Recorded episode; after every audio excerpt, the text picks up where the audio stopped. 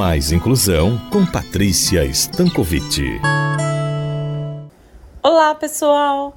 Esses dias recebi uma demanda que me fez refletir sobre o quanto as famílias necessitam de suporte, acolhimento e amparo quando nasce uma criança com deficiência, mas também e ao mesmo tempo, enquanto não se precisa ter muito nem conhecer muito para amar um filho que vem ao mundo diferente daquele bebê que se deseja e idealiza.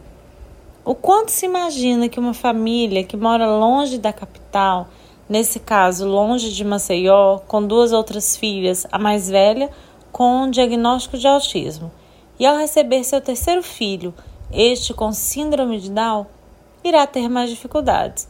E isso definitivamente não é verdadeiro.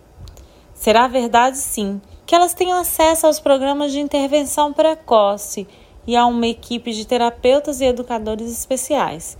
Sim, isso é verdade. Que essa família, que não é abastada financeiramente e que não conhece muito, que nunca tinha ouvido falar em autismo ou síndrome de Down, que não compreende que seus filhos necessitam de cuidados específicos, de suporte com especialistas que na sua cidade não tem e por isso precisam se deslocar para a capital?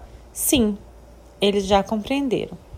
E já compreenderam também que os filhos apresentam algumas características que uma das filhas não teve, que eles terão algumas dificuldades no desenvolvimento, mas que isso não será um problema.